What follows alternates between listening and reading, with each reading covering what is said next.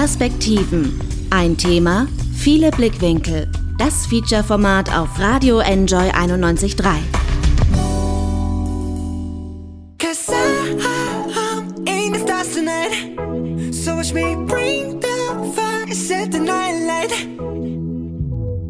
Unsere Autos kommen aus Südkorea.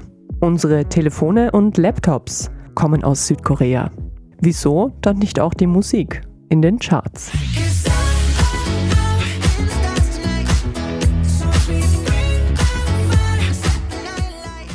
K-Pop, Korean Pop, ist mehr als ein kurzlebiger Trend in der Popwelt, die immer auf der Suche nach dem nächsten großen Hype ist. K-Pop ist höchst professionalisiertes Entertainment mit einer Strategie, die auf den globalen Markt abzielt. Gruppen wie die Boygroup BTS oder die Girlgroup Blackpink mögen bei uns gerade noch als Nischenprodukte durchgehen. Aber das liegt möglicherweise auch daran, dass Österreich schon immer ein bisschen langsamer war als andere Länder. Denn überall sonst, von Australien bis Südamerika, stellen diese Gruppen regelmäßig Rekorde auf. Und sie sind nur die Spitze eines riesigen Eisbergs.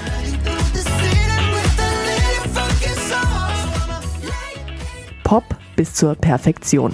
Die koreanische Welle in den Charts. Ein Feature über das Phänomen K-Pop von Anna Moore.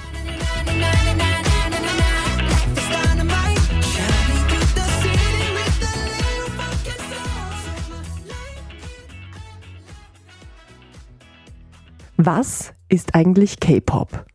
Mit dieser vielleicht naiven Frage einer Ü30-jährigen Journalistin taste ich mich langsam an die Materie heran. Bequemerweise ist der Weg zur Quelle des Wissens nicht besonders weit. Meine Nachbarin Anna ist 13 Jahre alt und weiß Bescheid. K-Pop ist im Theoretischen, es ist koreanische Popmusik, also es kommt auch aus Korea, koreanische Liedtexte. Aber die Frage, die ich oft bekomme, ist, warum auch Englisch dabei ist bei K-Pop-Songs oder warum es japanische Versionen gibt oder komplett englische Versionen. In K-Pop-Songs wird halt oft koreanisch mit Englisch gemischt. Heutzutage bei den eher globalen Gruppen kann es sein, dass sogar relativ viel Englisch vorkommt. Oft ist bei kleineren Gruppen noch hauptsächlich koreanisch. Schnell ist mir auch klar, um ein musikalisches Genre im eigentlichen Sinne handelt es sich dabei nicht. Es gibt nicht das klassische K-Pop-Arrangement, die klassische K-Pop-Melodie. Selten bis nie kommen traditionelle koreanische Instrumente oder Klänge zum Einsatz. Stattdessen bedient sich der K-Pop einer Fülle von musikalischen Elementen, die wir aus der westlichen Popmusiktradition kennen. Rap, RB, Funk, Rock, Elektronik.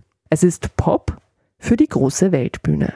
비싼 차 예쁜 옷 고급 레스토랑 넌잘 어울려 하지만 내게 좀 나눠줄래 baby 나좀 봐달라고 그대 사랑이 왜 나란 걸 Es sind koreanische Texte zum Teil oder manchmal auch nur koreanische Texte.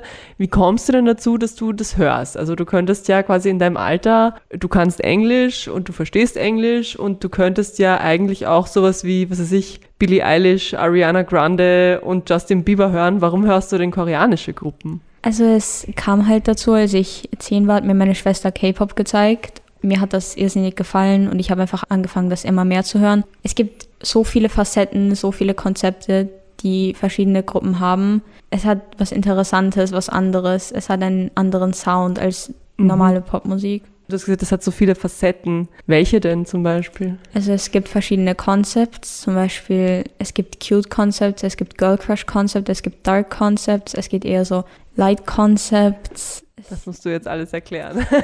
Sagen wir mal als Beispiel, was ist denn ein Cute Concept? Ein Cute Concept sind, ist ein Song, der eher glücklich ist, so ein Feel-Good-Song, eher sehr, ja, so dieses glückliche, so bubbly Pop Zeug. Mhm.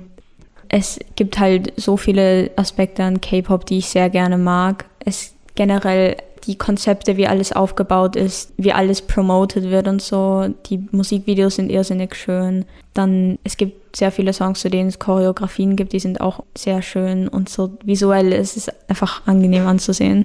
3,5 Millionen YouTube-Klicks in zwei Tagen. 170 Millionen in zwei Wochen eine Milliarde Klicks in einem Jahr. Das sind Größenordnungen, die eigentlich kaum noch vorstellbar sind. Für die K-Pop-Stars von BTS oder Blackpink sind sie Normalität.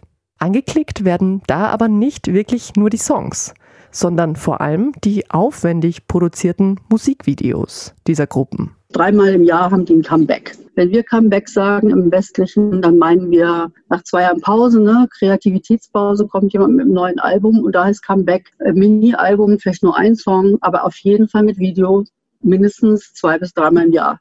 Vom Rhythmus, also von der, wie, wie was auf den Markt geworfen wird, in diesem Maße gibt es das meines Wissens nirgendwo sonst. Sagt die Kulturwissenschaftlerin Ute Fendler. Sie hat sich in ihrer Forschung schon des Öfteren mit der K-Pop-Kultur, ihrer Ästhetik und ihren Fans beschäftigt. Der Rhythmus, von dem sie spricht, ist bei den großen K-Pop-Gruppen reine Marketingstrategie. Nach dem Comeback ist vor dem Comeback. Und zwischen den Comebacks gibt es visuelle Snippets, Teaser, Trailer, die auf das nächste ganz große Ding verweisen und die auf allen zur Verfügung stehenden Kanälen ausgespielt werden, um die Aufmerksamkeit der Fans nicht zu verlieren. Man kennt das sonst vielleicht aus Hollywood, wo die ganz großen Blockbuster schon Monate im Voraus erste kurze Sequenzen veröffentlichen, um das Interesse zu wecken. In der Musikvideokultur ist diese Praxis relativ neu. In Europa ähm, haben wir eigentlich eine relativ lange Musikvideotradition ähm, in Frankreich, die aber eher dann so äh, in Richtung Art geht. Dann haben sie auch in Belgien, das sind aber eher einzelne Künstler, die das machen. Dann in den USA, da ist das natürlich, also weil es vergleichbar ist vom wegen Markt, ne, so Fragen, wie erreiche ich ein Publikum auch über die, über die vielfältigen Kanäle, die wir so haben. Und die ganz großen, die das natürlich über die letzten zwei Jahrzehnte auch weiterentwickelt haben aber nicht in dieser Regelmäßigkeit. Aber nicht nur die Frequenz des Erscheinens und die ausgeklügelte Marktstrategie machen die Musikvideos zu einem signifikanten Merkmal der K-Pop-Culture. Wissenschaftlerin Ute Fendler plädiert vor allem dafür, sie auch aus der ästhetischen Perspektive zu bewerten. Natürlich ist es darauf angelegt, verkauft zu werden und möglichst viel äh, Geld einzubringen. Das ist ganz klar, weil es kostet natürlich auch viel Geld. Aber mal abgesehen davon sind diese Produktionen ästhetisch so so perfekt häufig, gerade von den größeren Firmen, weil da einfach auch viel Geld investiert werden kann, dass es nicht nur in Korea, sondern und, und, und vor allen Dingen seit sehr langer Zeit auch schon in Asien und auch darüber hinaus eben ästhetische Maßstäbe setzt im Hinblick auf äh, die Verwendung von Licht, im Hinblick auf Rhythmus, im Hinblick auf Farben, im Hinblick auf Tanz und Performance. Das ist natürlich eigentlich Teil dessen, warum das so erfolgreich sein kann und warum es so, sich so gut verkauft auch. Man muss kein Experte sein, um vor allem eines an den Musikvideos großer K-Pop-Gruppen zu bemerken. Da wird geklotzt statt gekleckert. Die Sets, die Kostüme, die Utensilien, die Effekte sind monumental.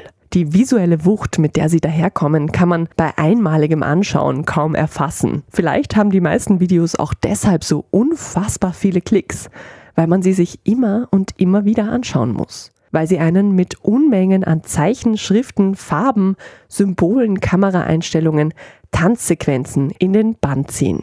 Selbst wenn man, wie ich, dem eigentlichen Zielgruppenalter längst entwachsen ist. Es ist großes Kino im YouTube-Format. Perfekt in Szene gesetzt sind natürlich auch die K-Pop-Stars selbst die für ein westlich sozialisiertes Auge schnell einmal wie hingemalt oder animiert wirken mögen. Man zeigt eigentlich etwas, was einfach nur schön sein darf.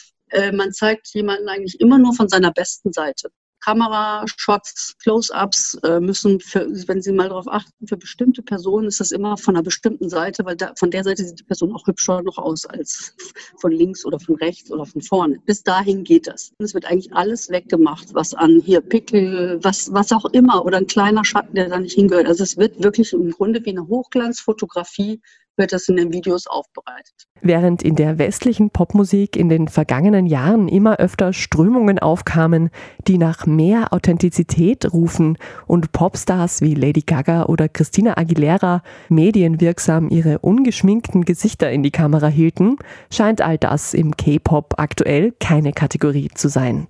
Die Stars bleiben dort glatt und weitgehend fehlerlos. Zu dieser ausgestellten Perfektion passt es, dass die Sänger und Sängerinnen im K-Pop nicht einfach nur Boys und Girls sind. Sie sind Idols, Idole, jung, Schön, diszipliniert und erfolgreich. Und meist streng nach Geschlechtern und Zielpublikum getrennt. Gemischte Gruppen gibt es im K-Pop sehr wenige.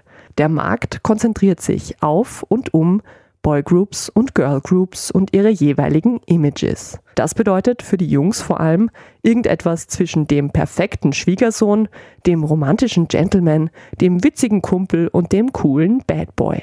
Gerne sind diese Stereotype mittlerweile in einer Gruppe auch mehrfach vertreten. Aktuelle K-Pop-Bands haben oft beinahe die Mitgliederanzahl einer Fußballmannschaft. So besteht die derzeit berühmteste K-Pop-Band BTS aus sieben Mitgliedern. Andere aus noch weit mehr. Es ist eine relativ junge Entwicklung. Ne? Die meisten Boybands, wenn Sie gucken, selbst in Südkorea, die haben damit angefangen mit drei bis fünf. Dann war es so, ab EXO, äh, SM hat man eben diese 10, 12. Das war noch nicht so oft. Und jetzt in den letzten vier, fünf Jahren gibt es zunehmend äh, Boygroups äh, und auch Girlgroups. Äh, da sind dann irgendwie neun, zehn, elf, zwölf Mitglieder. Meine Vermutung wäre es, man hat in den letzten Jahren zunehmend eben auch solche Survival-Shows die auch jedes Mal größer wurden, ne? mit 100 Mitgliedern und die dann, wo am Schluss eben dann zwei äh, den Vertrag bekamen, mal für ein Jahr. Und da hat man relativ viele Boys and Girls dann jeweils mit reingenommen, zum Teil auch, weil die dann erstmal bekannt wurden und verschiedene Dinge austesten konnten. Man hat den Eindruck, dass das so ein bisschen wie so eine zweite Phase auch der also des Trainings ist, ne? wenn ihr als Gruppe funktioniert und auftretet, wer kommt wie an und wer funktioniert hinterher wirklich als Gruppe. Auch die Girl Groups, allen voran das Quartett Blackpink, sorgen für immer mehr Aufsehen und laufen den Boys langsam aber sicher den Rang ab. Was Auftreten und Images angeht, sind sie limitierter als die männlichen Kollegen. Also es gibt eigentlich nichts außer sehr kindlich und Lolita und sehr sexy, wobei Lolita natürlich auch sexy ist, sondern ein bisschen femme fatale wird hin und wieder zugestanden.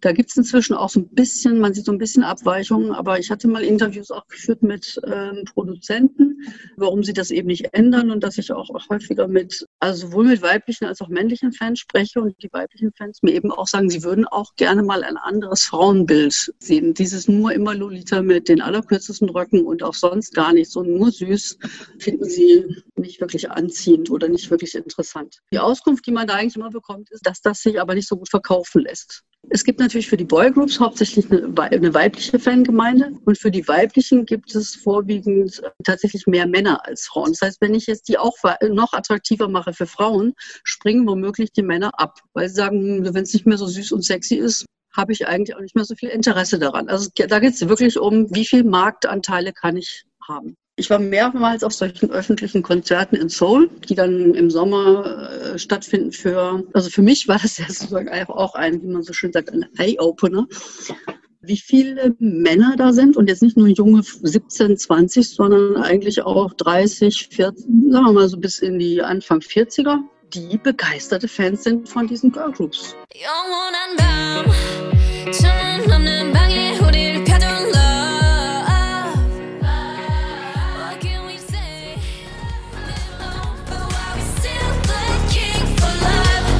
K-Pop ist kein Zufall. Die Musik ist Teil der sogenannten Hallyu. Zu Deutsch die koreanische Welle. Ist tatsächlich von der Regierung, also von der Politik Koreas auf den Weg gebracht worden, um kulturelle Erzeugnisse, sagen wir es mal, damit vom Markt sprechen, so bekannt zu machen, dass, dass das eben einerseits Korea äh, bekannt macht und äh, Menschen in der ganzen Welt eben koreanische Produkte kaufen würden. Südkorea gehört heute zu den zehn Nationen weltweit, die am meisten kulturelle Güter in andere Länder exportieren.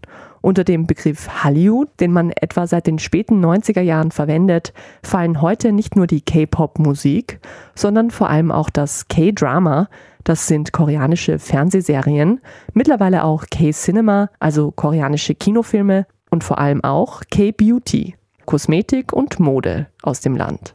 Die K-Pop-Musik ist allerdings unbestritten der prominenteste Teil davon. Ein erster Auslöser für das westliche Interesse an der koreanischen Popmusik war, da sind sich beinahe alle ExpertInnen einig, der Hit Gangnam Style von dem Rapper Psy im Jahr 2012.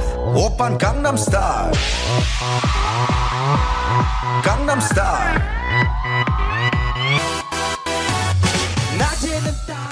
Das überdrehte One-Hit-Wonder schaffte es in die Charts, ins Radio und ins Fernsehen, auch in Europa. Ein Kuriosum für viele. Ganz witzig, ein bisschen nervig vielleicht. Aber jedenfalls ein Grund, warum vielen Menschen Südkorea popkulturell erstmals ins Bewusstsein trat. Auch die Winterolympiade, die im Jahr 2018 in der Region Pyeongchang stattfand, trug dazu bei, dass K-Pop außerhalb des asiatischen Raums immer mehr zum Begriff wurde. Da gab es regelmäßig Berichte und dann gab es eben auch Berichte über das Land und was sich da sonst noch so tut. Und eines davon war unter anderem eben auch K-Pop, auch weil immer mal wieder K-Pop-Idols eben auch als sogenannte Botschafter, kulturelle Botschafter eingesetzt werden. Ne? Also sowohl bei Besuchen in Nordkorea als auch in anderen politischen Zusammenhängen. Und schließlich war es die Boygroup Bangtan Boys, kurz BTS, die 2018 endgültig den Crossover in den westlichen Musikmarkt schaffte. Als erste koreanische Gruppe waren sie in den US-Billboard-Charts vertreten und werden seit etwa drei Jahren regelmäßig mit großen westlichen Musikpreisen geehrt.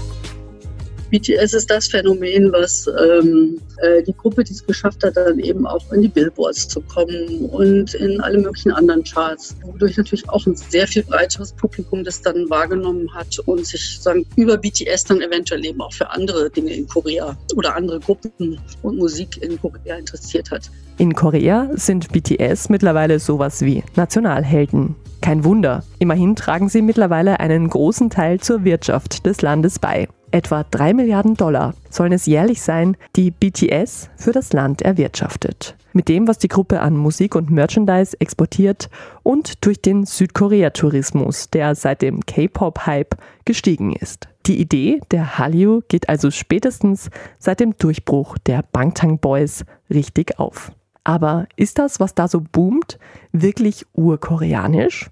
Hallyu sei ein Hybrid, das Elemente aus westlichen und asiatischen Kulturen enthält.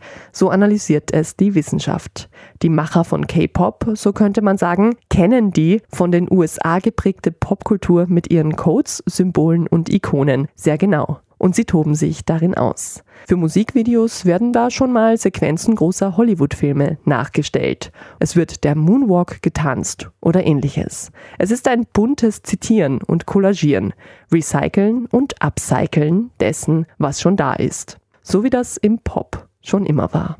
Kritiker stellen dazu aber auch die Frage, wo ist dann noch das K in K-Pop? Steckt das wirklich nur in der Ausführung des Ganzen? In der Überperfektion, die im K-Pop noch ein Stückchen besser gelingt als in allen anderen Entertainment-Sparten. Traditionelle koreanische Klänge, Kostüme oder Schauplätze sieht und hört man in den K-Pop-Produktionen jedenfalls kaum. Viele der großen Gruppen singen ihre Texte oder zumindest große Teile davon mittlerweile auf Englisch. Und geschrieben werden die auch nicht mehr ausschließlich von KoreanerInnen. Längst werden auch schwedische oder US-amerikanische Songwriter engagiert, die dafür bekannt sind, dass sie große Hits, so richtige Banger, schreiben können. Egal für wen. Bang, bang, bang.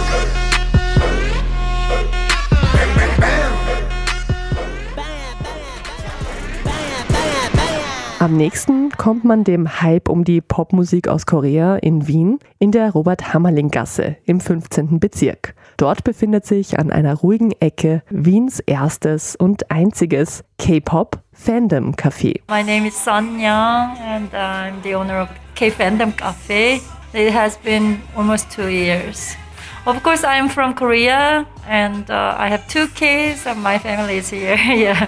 Seit einigen Jahren betreibt die Unternehmerin Sinyang das kleine Café, in dem aus den Boxen natürlich rund um die Uhr koreanische Popsongs kommen. Es ist hell und gemütlich und auf der Karte stehen exotische Teesorten und ein paar wenige Spezialitäten aus der koreanischen Küche. Die Verkaufsfläche in der Mitte der zwei großen Lokalräume ist voll mit Memorabilia verschiedener Gruppen und Idols, Poster, Untersetzer, DVDs, Alben Schlüsselanhänger, Fotobücher. Ein K-Pop-Fan findet hier genug Möglichkeiten, um das Taschengeld loszuwerden. Sogar ein paar koreanische Kosmetikprodukte finden sich im Sortiment. Gesichtsmasken zum Beispiel, die den perfekten Teint versprechen. Vor Corona bot das K-Pop-Café außerdem Koreanischkurse, Kochworkshops und Tanzklassen an. I want to make my space uh, for sharing culture because basically I don't have any experience about the business as well. So my concept was sharing culture, and uh, I thought it will work because uh, it's kind of a phenomenon to approaching the Korean culture, you know, and spreading out is yeah my first step. Zu dem großen Hype um die Musik und die Popstars aus ihrer Heimat hat Sinjang ihre ganz eigene Geschichte. Kids im jungen Teenageralter begannen auf einmal damit, sie und ihre Kinder aufgrund ihrer Herkunft um Fotos zu bitten. Even in the street, yeah, I had asked uh, from the school student, they asked just taking photo, uh, because my kids looks like a Korean, so can I take a photo because you are from Korea and it's so cute like that. I surprised and I at the beginning I scared that yeah. because there's no reason, you know. Yeah. But I would be scared. yes, yes. Heute sind ihr diese überdrehten Fans sehr willkommen. Mit dem K-Pop Fandom Café haben sie einen Ort, an dem sie unter sich sind und nie lang allein bleiben. A lot of people say, uh, customers say, this is like a magic place to making friends.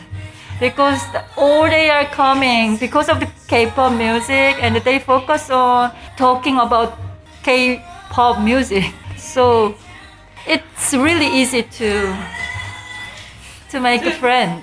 Das bestätigt auch die Managerin des Cafés, die 20-jährige Jay. Sie hat ihr Hobby sogar mit auf die Uni genommen und studiert derzeit Koreanologie. Äh, über das Kaffee habe ich einen Tag vor der Eröffnung gehört. Dann war ich halt so Stammkunde zuerst alleine, weil ich bin noch so in der Schule gewesen. Ich habe niemanden so in dieser Community gekannt, mhm. diese Szene. Und ich habe erst hier mega viele Leute kennengelernt. Es sind verschiedenste Leute hier, wirklich. Es sind auch verschiedene, also es ist nicht so, dass nur K-Pop-Interessenten da sind, sondern Teilweise sind auch nur Leute da, die nur an den Tänzen von K-Pop interessiert sind. Viele Leute waren auch hier zum Lernen, weil es auch ruhiger ist am Tag. Also ich kenne so gut wie jeden Kunden hier. K-Pop ist mehr Mund-zu-Mund-Propaganda, glaube ich, als wenn du es in den Medien hörst, weil von Billie Eilish hörst du in den Medien, aber von K-Pop jetzt nicht so. Und das ist wirklich so Mund-zu-Mund-Propaganda. Man erzählt, was man hört und man zeigt es den Leuten. Und so kommen die Leute auch da, da rein.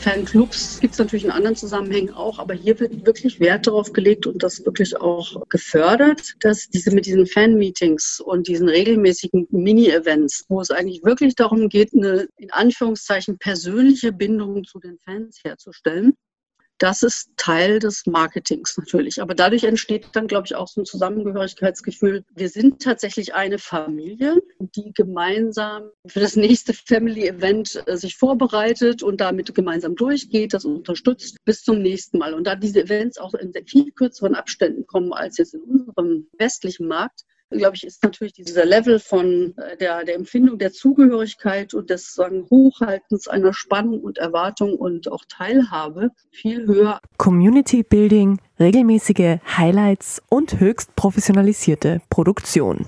Das könnten laut Kulturwissenschaftlerin Ute Fendler Gründe sein für die große Anziehungskraft der K-Pop-Kultur auf die Millionen von jungen Fans weltweit. Diese Anziehungskraft wirkt von der südkoreanischen Hauptstadt Seoul bis in ein Teenagerzimmer in Wien-Margareten, wo Nachbarin Anna mir weitere Einblicke in ihre K-Pop-Leidenschaft gibt.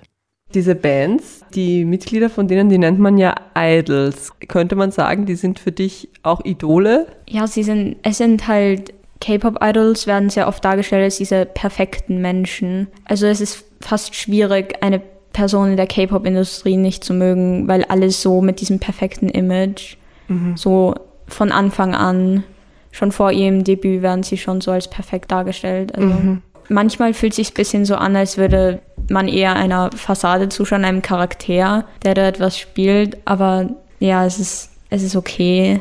Wer ist denn momentan deine Lieblingsband? Ich würde sagen Twice, Red Velvet, Cherry Bullet, hauptsächlich Girl Groups. Warst du nicht mal äh, BTS-Fan auch? Mm, ich bin noch immer ein BTS-Stan, aber ich es hat angefangen mit BTS und dann bin ich zu anderen Gruppen gekommen, aber langsam bin ich dann eher so auf die Seite von den Girl Groups gekommen und jetzt höre ich hauptsächlich Girl Group Musik, aber auch noch Boy Group Musik. Also Du hast gerade gesagt Stan. Was ist Stan? ein Stan, das sagt man so in der K-Pop Community. Normalerweise ist die Definition halt so ein Obsessive Fan, der so sehr weit geht oder so. Mhm. Bist du so einer? Nein. Was machen denn diese Obsessive Fans, die sehr weit gehen? Oh, das nennt man bei der K-Pop-Community Sussangs. Das ist aber wirklich extrem schlimm. Es gibt sogar ganze Instagram-Accounts von Sussangs, wo die irgendwie so die Telefonnummern und so von Idolen verkaufen und so für bestimmtes Geld oder dass die irgendwie anrufen bei denen und alles. Ganz oft ist, dass sie auf Airports sind halt auch immer ganz viele Fans, wenn die am Flughafen sind. Und da gibt es auch manchmal, man könnte sagen, so aggressive oder so Fans. Wärst du dann jemand, der da hingeht und am Flughafen auf die wartet oder eher nicht? Ich würde nicht am Flughafen auf die warten, weil so, Sondern im Hotel. so viel Research will ich nicht machen, dass ich weiß, wann deren Flug geht und so. Nee, ich würde einfach nur zum Konzert kommen, hätte ich die Chance. Das heißt, du würdest dann nicht kreischend irgendwie, wenn dir Nein. die auf der Straße begegnen, auf die zulaufen. Was weißt du denn darüber, wie diese Gruppen entstehen? Das ist ganz verschieden, wie Gruppen entstehen. Es gibt manche Gruppen, die entstehen durch Survival-Shows. Manche werden einfach so, da machst du Auditions bei verschiedenen Companies und dann wirst du halt aufgenommen oder nicht. Und oft werden halt diese aufgenommenen Idols, die haben eine Training Period und dann wirst du halt, wenn du Glück hast, kannst du dein Debüt machen. Es gibt ja auch immer wieder Berichte, dass diese Idols da bei ihren Trainings eigentlich gehalten werden wie Sklaven, also dass die nicht raus dürfen, die müssen äh, täglich 20 Stunden trainieren, die müssen schauen, dass sie ganz dünn bleiben, die dürfen keinen Kontakt zur Familie haben und keine Boyfriends haben. Ist dir sowas auch bekannt? Es gibt manchmal halt Dating Rules. Bei bestimmten Companies ist das an, immer anders als bei anderen. Es gibt manche, die bannen das komplett. Es gibt zum Beispiel eine sehr große Company, eine der Big Threes, JYP, und da darfst du drei Jahre lang nach deinem Debüt darfst du keinen Freund oder keine Freundin haben oder ja, keine feste Person, mit denen du zusammen bist, damit du dich auf deine Karriere komplett konzentrieren kannst für die ersten drei Jahre und dann kannst du daten, Wie findest du das generell, wenn man sowas dann hört? wenn die Idole glücklich sind, dann bin ich glücklich für sie. Also ich finde da überhaupt kein Problem, dass die jetzt Freunde haben oder so. Die haben auch ein Leben, die sind nicht nur da, um zu performen. Ja, aber ich meinte jetzt eher, dass wenn man dann so hört, dass es da in der Industrie eigentlich ziemlich äh, hart zugeht, dass mit denen ziemlich hart umgegangen wird. Ja, das tut schon weh, wenn man sich anhört, wie viel die auf Diät gesetzt werden und unter wie viel Druck die stehen. Vor allem viele Idole sind ja irrsinnig jung. Hm. Also es gibt Leute in meinem Alter, die wahrscheinlich schon bei diesen Companies trainieren, um Idol zu werden. Idol werden. Das wollen viele junge Menschen in Südkorea. Der Weg dahin ist recht klar vorgezeichnet und er führt in der Regel nur über hartes Training und ein Casting. Entweder ruft zu diesem eine der Produktionsfirmen selbst auf oder es findet im Fernsehen statt. Im Rahmen einer sogenannten Survival Show, die man vielleicht mit Deutschland sucht den Superstar oder American Idol vergleichen kann. Ein Idol in einer K-Pop-Gruppe zu sein, ist für Kinder und Jugendliche in Südkorea heute oft eine biografische Perspektive, die sie ernst nehmen, weil sie vielleicht sogar leichter zugänglich scheint als das, was bei uns in der Regel nach der Schule kommt. Im koreanischen Kontext ist es extrem wichtig, eine hohe Bildung zu haben. Wie kann ich einen hohen sozialen Status erreichen? Über Bildung und Reichtum, das kennen wir natürlich in anderen Gesellschaften auch. Jetzt ist es aber im, im, gerade im koreanischen Kontext so, dass die drei besten Universitäten, wenn Sie auf diesen Universitäten waren, dann können Sie fast sicher sein, dass Sie hinterher auch einen Job finden. Das ist nicht jedermann zugänglich. Wenn Sie nicht auf einer Universität waren, müssen Sie irgendeine andere Art und Weise finden, wie Sie soziale Anerkennung finden könnten. Und so vermuten sozialwissenschaftliche Analysen über die moderne koreanische Gesellschaft, dass sich so viele junge Menschen darauf einlassen und auch für diese Survival-Shows dann bewerben, weil sie darin eine, eine Alternative sehen zu dieser Universitätskarriere oder in einer Firma, wo eben die Bedingungen eigentlich auch extrem hart sind. Sehr niedrige Löhne, eine sehr starke Hierarchie, nicht unbedingt äh, leicht aufzusteigen oder wirklich nur für sehr wenige. Ähm, in dieser Industrie dann trotzdem in gewisser Weise einen, vielleicht einen persönlichen Traum zu verwirklichen, für den ich dann andere Abstriche mache. Auch wenn das dann natürlich nur ein sehr, kleine, äh, sehr kleiner Prozentsatz ist, die da überhaupt erfolgreich sind und die da womöglich so erfolgreich sind, die Hoffnung stirbt im Pop-Business natürlich immer zuletzt. Und so wählen viele Kids das Trainieren statt dem Studieren und legen ihr Schicksal damit in die Hände der Unternehmen, die auf Auswahl, Ausbildung und schließlich die Vermarktung der Gruppen spezialisiert sind. Die größten und erfolgreichsten davon heißen JYP, YG, SM oder Big Hit Entertainment. Neben diesem gibt es etliche kleinere, weniger erfolgreiche mitunter auch unseriöse Companies. Es ist ein offenes Geheimnis, dass die Companies mit ihren Idols nicht zimperlich sind. Stundenlanges Training, harte Verträge, wenig bis kein Mitbestimmungsrecht. Und es kann auch noch weitergehen als das. Abgesehen davon, dass die eben sowieso alle ein sehr langes, sehr intensives Trainingsprogramm durchlaufen, also als Gruppe gemeinsam untergebracht, streng durchgetaktet, Gesangsübungen, Tanzübungen und so weiter. Also alles, was man braucht, um eine perfekte Performance dann auch wirklich liefern zu können, mit sehr viel Drill. Dass es aber eben manche Firmen gibt, die dann, wo es eben auch in den Verträgen dann festgelegt ist, äh, man darf eben keinen Freund oder keine Freundin haben, man darf äh, keine Kontakte haben außerhalb der Gruppe oder einem bestimmten Bereich, bis hin zu Verträgen, die festlegen, sollte die Firma dem Idol anraten, ähm, deine Nase ist eigentlich nicht spitz genug, die müsste man doch mal richten lassen. Und die das unterschreiben und sich dann dem unterziehen müssten, ob sie das jetzt wollten oder nicht. Dass Idols aus Erschöpfung auf der Bühne einfach umfallen, passierte noch vor einigen Jahren häufig. Aber die Verhältnisse sollen sich, vor allem bei den großen Firmen, so heißt es, langsam bessern. Dennoch, im Jahr 2019 wurden im Abstand nur weniger Monate Sängerinnen aus zwei K-Pop-Girlbands tot aufgefunden. Als Todesursache vermutete die Polizei bei beiden Frauen Selbstmord. Und sie waren nicht die ersten. Depressionen, Druck, Cybermobbing durch aggressive Fans, auch sexuelle Gewalt. Das sind die dunklen Kehrseiten der bunten und fröhlichen K-Pop-Welt. Den Fans ist das durchaus bewusst. Die harten Bedingungen werden in der Community diskutiert. Das sagt auch Studentin Jay, die im K-Pop-Café arbeitet. Es wird auf jeden Fall diskutiert und viele, also wenn man auf Twitter ist, hat man noch sehr viele Sachen. Äh, viele sind auch traurig darüber und einige wie soll ich sagen, kämpfen für ähm, Gerechtigkeit.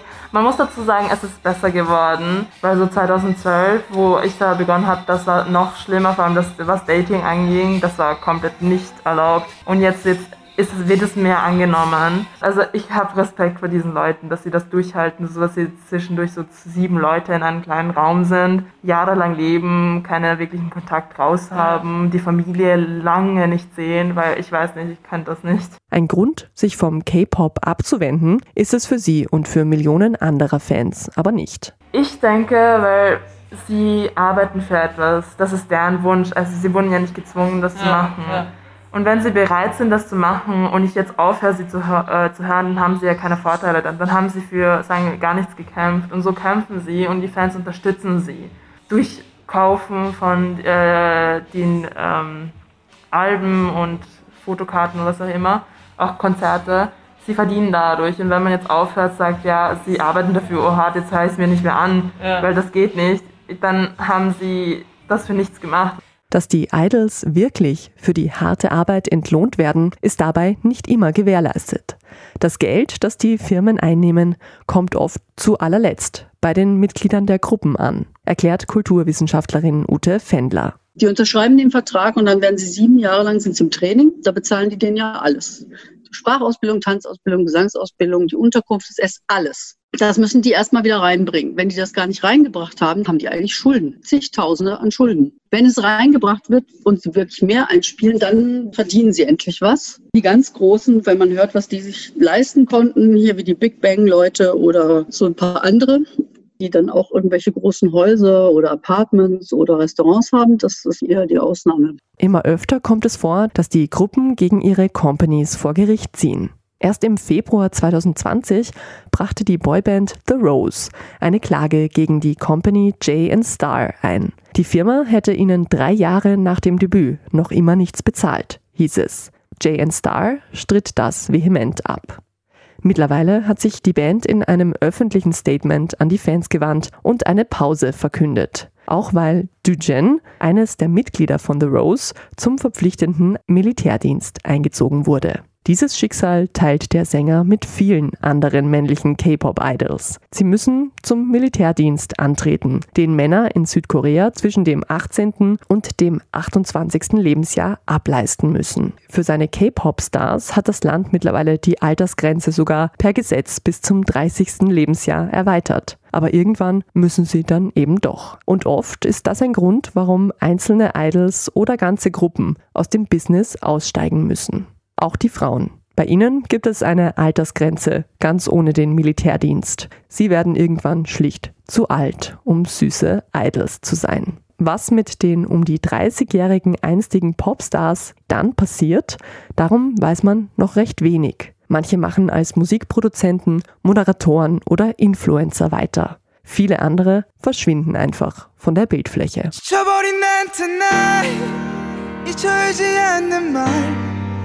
돌이킬 수 없어 sorry 이기적인 난 I'm sorry in Wien Margareten tauchen die K-Pop-Idols aktuell aber noch auf vielen, vielen Bildern auf. Nachbarin Anna zeigt die Sammlung ihrer Musikalben und die besteht aus weit mehr als nur Musik. Mit ein paar auf CD gepressten Songs macht man heute in Zeiten von Streaming und YouTube nicht mehr das große Geld. Es geht also um die Gimmicks. Was ist da drinnen? Also das sind jetzt mal, man macht das auf und dann sind da so Fotos, also wie so Sammelbildchen eigentlich das drin, sind, oder? Ja, die sind basically zu sammeln. Die, die heißt, das sind Photocards. Meistens ist nur eine drinnen. Dann haben wir hier einige Postkarten. Ein paar von denen sind da nicht dabei, weil ich habe welche an meiner Wand. Das sind halt solche Postkarten. Okay, und, und da steht jetzt hinten äh, Lyrics von allen Songs. Okay. Und dann ist da ein Fotobook mit ganz vielen. Umsatz machen die K-Pop-Bands vor allem aber auch mit ihren großen und aufwendigen Bühnenshows, die vor allem die berühmten Gruppen in Zeiten vor Corona längst auch in den USA, Australien, Südamerika und Europa spielten.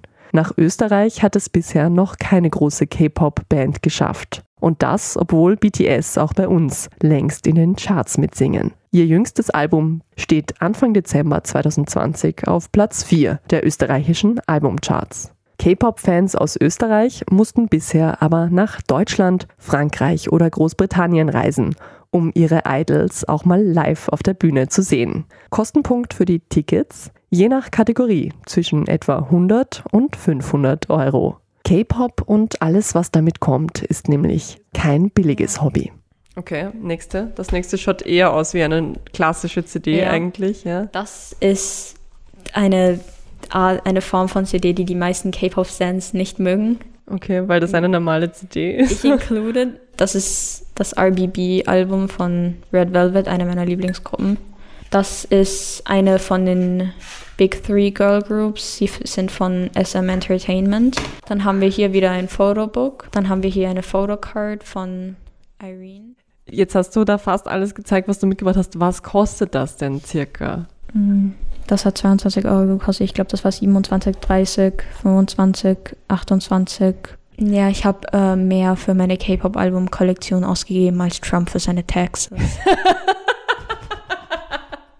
ich glaube, das kann man so stehen lassen. Ah, und das hast du wirklich selber ausgegeben oder deine Eltern? Nein, ich. Ich glaube, so drei, vier Alben habe ich von meinen Eltern bekommen. Glaubst du, wirst du K-Pop noch hören, wenn du erwachsen bist, oder ist das was für Teenager? Ich weiß es nicht wirklich. Es kommt darauf an, wie Gruppen agen, weil eben es gibt eben diese verschiedenen Concepts. Das heißt, es wird nie wirklich langweilig und du wirst wahrscheinlich immer eine Nische finden, die du magst im Endeffekt. Aber es gibt ja keine alten K-Pop-Gruppen. Also die sind ja alle dann quasi, die sind ja mit Mitte 30 hören die ja spätestens auf, oder? Ja, meistens. Ja. Also glaubst du, dass du Musik hören wirst von 15-Jährigen? Es kann sein. Ja, man weiß es eh nicht. Ich kann mir nicht vorstellen, dass es so sein wird wie jetzt, aber ich kann mir vorstellen, dass ich es einfach nur höre, aber nicht irgendwie was Besonderes, außer dass einfach nur die Musik mögen. Zu guter Letzt wünsch dir doch mal einen Song noch Du als K-Pop-Expertin, sag uns doch mal, was wir jetzt Also, mal hören. Das ist jetzt nicht einer so meiner besonderen Lieblingssongs, aber weil es ein sehr recent Comeback ist, würde ich gerne I Can't Stop Me von Twice hören.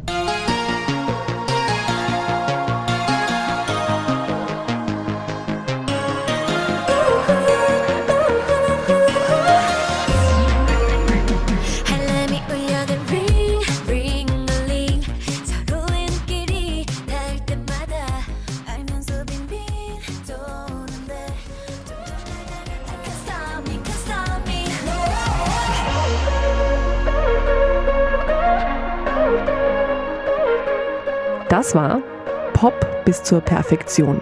Die koreanische Welle in den Charts. Ein Feature über das Phänomen K-Pop von Anna Moore.